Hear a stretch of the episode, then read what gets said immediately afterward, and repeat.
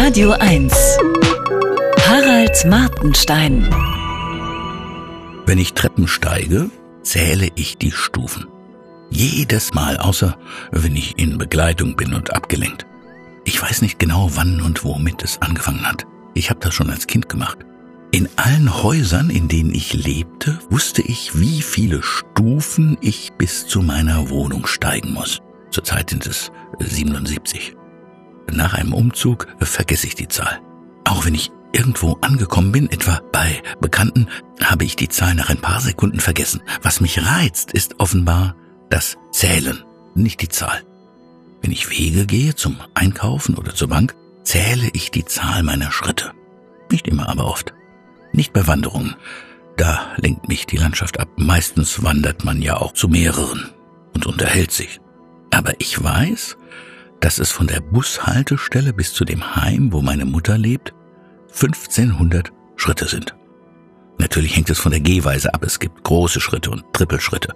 Ich laufe immer so, dass es genau 1500 Schritte sind bis zur Tür des Heimes. Wenn ich merke, dass ich zu kleine Schritte gemacht habe, laufe ich ausgreifender, damit es klappt.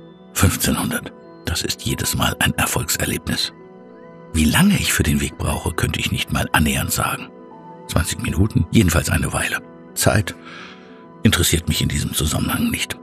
In unserem Aufzug kann ich bis maximal 113 zählen, bis er oben ist. Der Aufzug ist alt und langsam. Ich muss ganz schnell zählen, nur dann schaffe ich die 113 an. Schlechten Tagen schaffe ich 105 oder so. Als Kind habe ich manchmal täglich die Knöpfe im Knopfkasten gezählt oder auf Reisen die Autos, die mein Vater überholte oder die uns überholten, aufgeschlüsselt nach Marken. Ich sagte dann zu meinem Vater, dass wir 55 Forts überholt haben und von sechs Forts überholt wurden. Mein Vater antwortete, leicht irritiert, meinst du, ich fahre zu schnell? Vermutlich hat diese Angewohnheit mit dem Angst vor Kontrollverlust zu tun. Aber das muss ich nicht genau wissen. Woher auch immer es kommt, es stört nicht. Es ist doch kein Zwang. Ich muss es nicht tun. Ich mag es nur. Vermutlich haben viele so etwas einen Spleen, einen Tick, eine Schacke, etwas, worüber sie nicht sprechen. Wozu auch? Der eine will immer zuerst den linken Schuh anziehen, der andere will nur bei laufendem Fernseher einschlafen. Wieder jemand anderes braucht immer ein Glas Wasser auf dem Tisch, sonst denkt die Person, sie verdurstet. Verrückt, aber nur für die anderen. Das Wetter vor 15 Jahren von Wolf Haas ist schon ein älteres Buch von 2006. Es wurde für seine avantgardistische Erzählweise gelobt. Der Roman besteht aus einem Interview, das der österreichische Autor Haas mit einer deutschen Literaturredakteurin über diesen Roman führt. Im Verlauf des Interviews wird auch nach und nach die Handlung erzählt. Die Redakteurin sieht den Roman kritisch. Avantgardistische Erzählweisen sind normalerweise nicht mein Ding. Aber das Buch ist sehr unterhaltsam.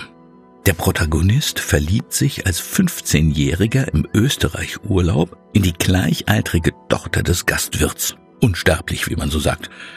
Beim Scheitern dieser Liebesgeschichte spielt ein Wetterereignis eine Rolle.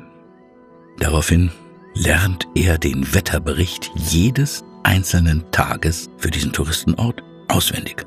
Es ist eine Art Zwang. 15 Jahre lang. Mit dieser Leistung schafft er es zu wetten das ins Fernsehen.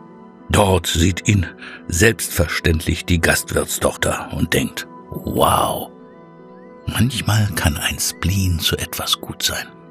Darauf warte ich.